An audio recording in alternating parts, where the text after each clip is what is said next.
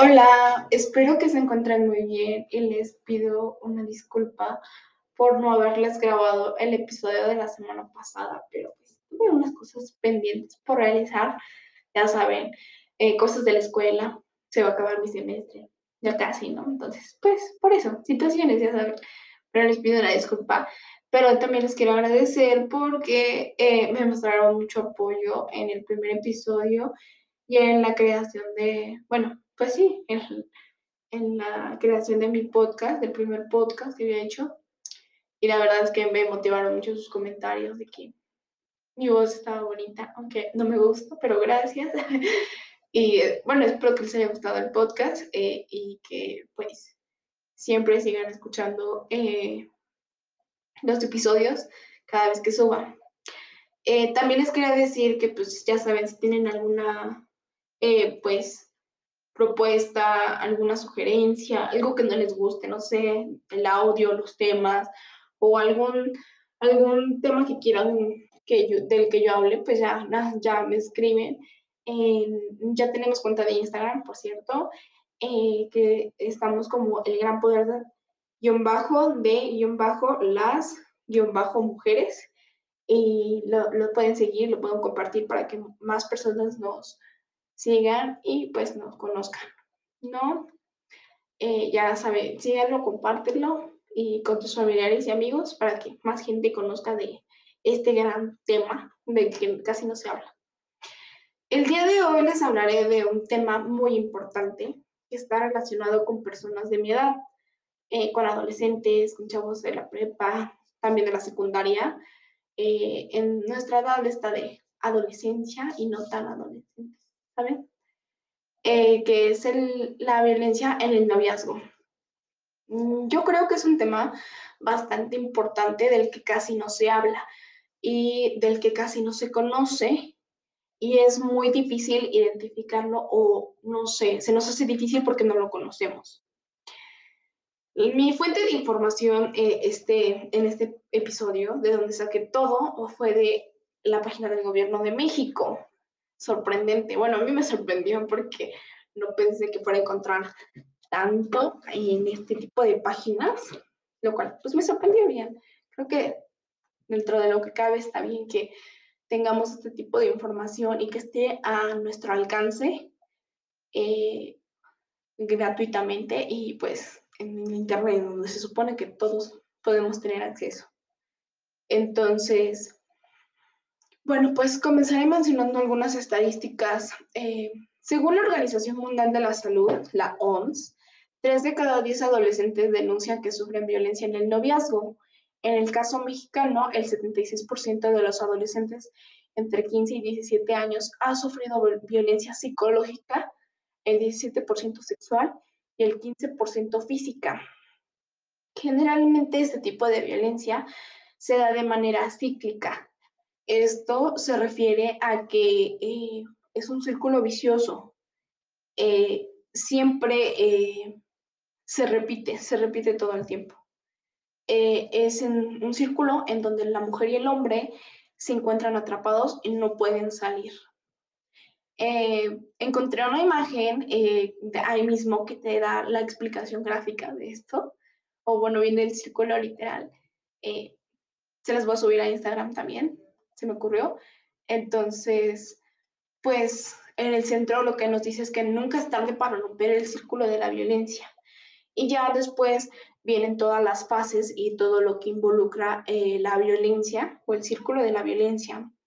Primero comienza con la fase de tensión, después con el acto violento, después con el arrepentimiento casual, como lo que siempre se escucha, eh, después con la luna de miel. Entonces, Posteriormente les explicaré más acerca, bueno, más enfocado acerca de, pues, de, este, de estos tipos o bueno, de estos factores que se involucran. Existe un mito y creo que también en, bueno, no solo en el noviazgo, sino también en los matrimonios, ¿no? Que dice buena mujer o de la buena esposa o de la buena novia, ¿no? Esto es basado en concepciones equivocadas sobre los roles de género, ¿no? O sea, lo que conduce a que muchas mujeres soporten y sobrevivan a estos ataques de violencia. eh, en sus propios hogares o, por ejemplo, en los noviazgos, en donde se supone que no debería de haber violencia porque se aman, porque se respetan. Entonces, pues aquí se, se contradice un poco este mito raro, o sea, no tiene nada que ver. Y ahorita yo creo que es algo que todavía sigue vigente, aunque ya se diga que ya no existen esas ideas machistas, pero claro que existen. O sea, no sé, vayamos a gente de otro tiempo, de otros años, y pues todavía siguen con esto, como que te tienes que aguantar, y pues no, como ya lo había dicho en el episodio pasado, pues no, no, porque vas a aguantar violencia eh, en donde se supone que te tienen que dar cariño, no sé, o sea, complicado, ¿no? Pero bueno, eh, Leonor y eh, Walker, en su libro El síndrome de la mujer maltratada, explica cómo se produce y cómo se mantiene la violencia en la pareja. Eh, en su libro, ella menciona que el maltrato suele comenzar con conductas de abuso psicológico, difíciles de identificar porque están enmascaradas en apariencia de cariño y afecto. Según se supone, no, no sé si ustedes han escuchado, que siempre te dicen, te lo digo porque te quiero o algo así, ya después de que te gritaron mil groserías, cosas feas. O sea, no, nada justifica que seas violento, ¿sabes? Em, esos comportamientos eh, restrictivos y controladores van socavando la capacidad de decisión y autonomía de las mujeres. o sea, te van hundiendo, te van hundiendo, te van haciendo sentir de lo peor para que te puedas seguir controlando, que es lo que quiere decir esto, ¿no?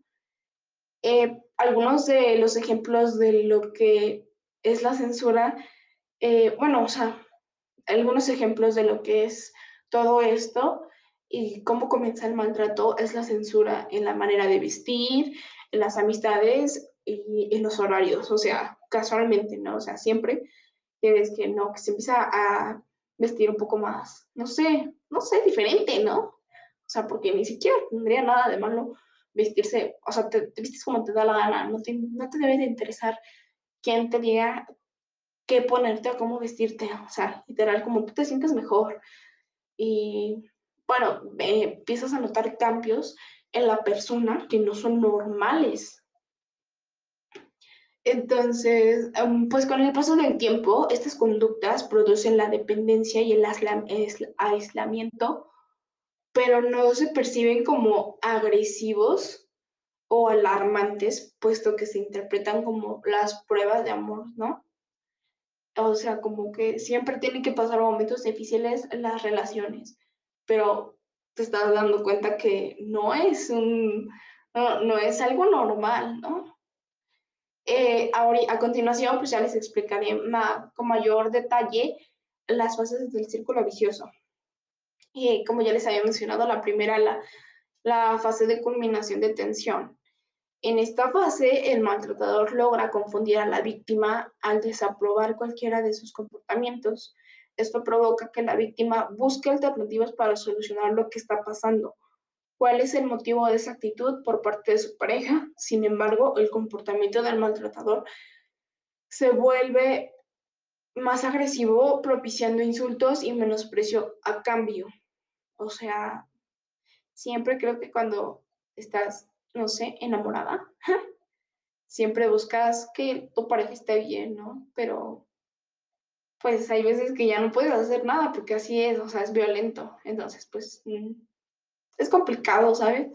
Y yo creo que pues en, ese, en la situación de esa mujer, o de una mujer que es violentada, o de una, eh, de una chava que es violentada, pues creo que es complicado porque pues tú lo quieres, ¿no? Entonces, pues no lo quieres dejar, pero pues es algo complicado. Si te pones en los zapatos de esa persona, pues te pones a pensar muchas cosas que no sabrías qué hacer tú. Puedes decir mil cosas, pero no sabrías qué hacer en el lugar de esa persona, ¿no? Segunda fase, fase de la explosión violenta. Se producen los malos tratos físicos, golpes, patadas, puñetazos, agresión sexual. Eh, de igual manera que se darán amenazas para su vida e integridad física. Eh, pues desgraciadamente casi siempre, siempre se llega a esta fase y creo que se culmina ese círculo vicioso con esa persona, ¿verdad? Eh, que es cuando se escuchamos todos esos feminicidios de que no, de que el novio la mató. Ahí es, aquí es donde desgraciadamente eh, se llega cuando deberíamos de evitar que se llegue a este punto, es más, o sea, de evitar que se empiece a llegar al más mínimo indicio de violencia para evitar pues algo, algo desafortunado como esto. La tercera fase es la de luna, la de, luna de miel o, o conciliación que es cuando el maltratador intenta reconciliarse con su víctima, adoptando el rol de hombre bueno y generoso, prometiendo que nunca más volverá a hacerlo. Cuando sabemos que no es verdad, ¿verdad? Siempre es que, lo mismo vuelvo a repetir, cuando estás enamorada, pues le crees todo, pero pues no todo es verdad, sabemos. O sea, te trata de engañar, te trata de envolver con que es que tú me provocaste, es que no sé qué, no sé cuándo, no, pretextos, o sea, nada justifica una violencia, ya, como ya lo había mencionado, o sea, no, de plano no, no debería de por qué perdonarse, pero exacto, o sea, otra vez regresa a lo mismo, perdón que la repita, pero cuando estás, eh, cuando estás enamorada, sí, porque se vale, ¿no? Pero a veces no abrimos los ojos y pues esto no, ya no está, ya no es sano para ninguno de los dos. El cuarto punto y el último es la escalada de la violencia. Una vez conseguida la confianza de la víctima, se comenzará de nuevo el ciclo, eh, pero con una gran diferencia, que en este caso la violencia será más grave y las etapas se cortarán llegando a desaparecer la reconciliación. O sea que aquí ya no va a haber ninguna reconciliación, ni ningún perdón, ni nada. Ya, o sea, va a ser violencia siempre, ¿no? que pues casi siempre eh, son los matrimonios que es de plano, ya cuando ya no aguantan, ya ahí muere, ¿no? O sea, literal, de que no, ya, no puedo más. Y pues no, ni siquiera, o sea, ni al primero deberíamos de llegar. Entonces, creo que se explica todo bien esto, lo de los, las fases, y creo que muchas veces no las identificamos y no sabemos identificarlas porque estamos cegadas con, con el cariño, con el cariño que se siente, ¿no? Lamentablemente muchas veces estas actitudes violentas no son percibidas ni por las víctimas ni por los maltratadores y es confundido con una expresión de amor e interés, aunque esto es totalmente erróneo. No es interés ni es amor que una persona te maltrate o te limite. Entonces, pues no.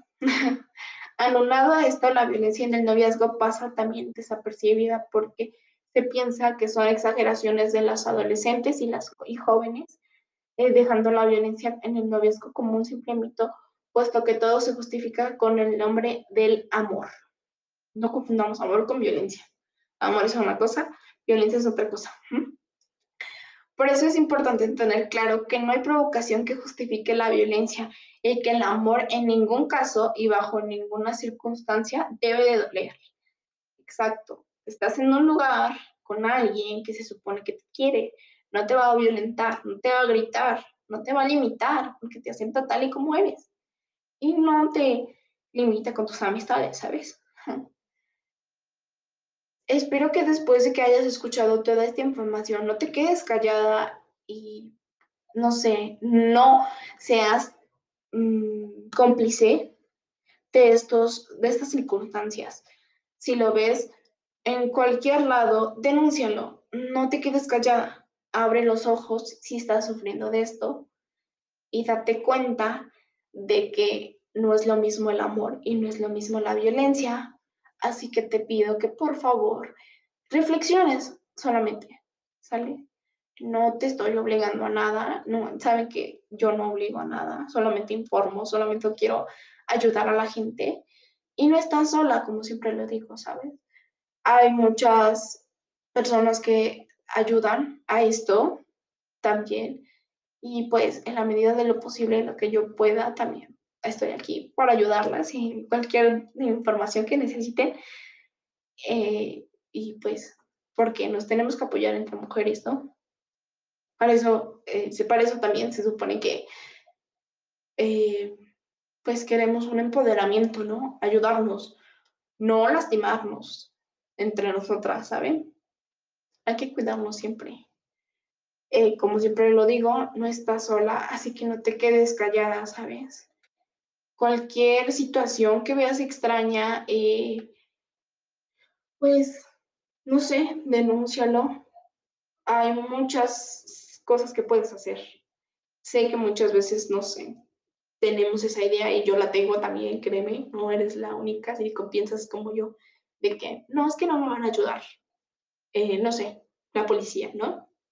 Pues puede, pero si lo denuncias, créeme que los agresores no son nada inteligentes porque les corre el pánico. Entonces, pues hay que ser más inteligentes nosotras. Entonces, espero que les haya gustado este episodio.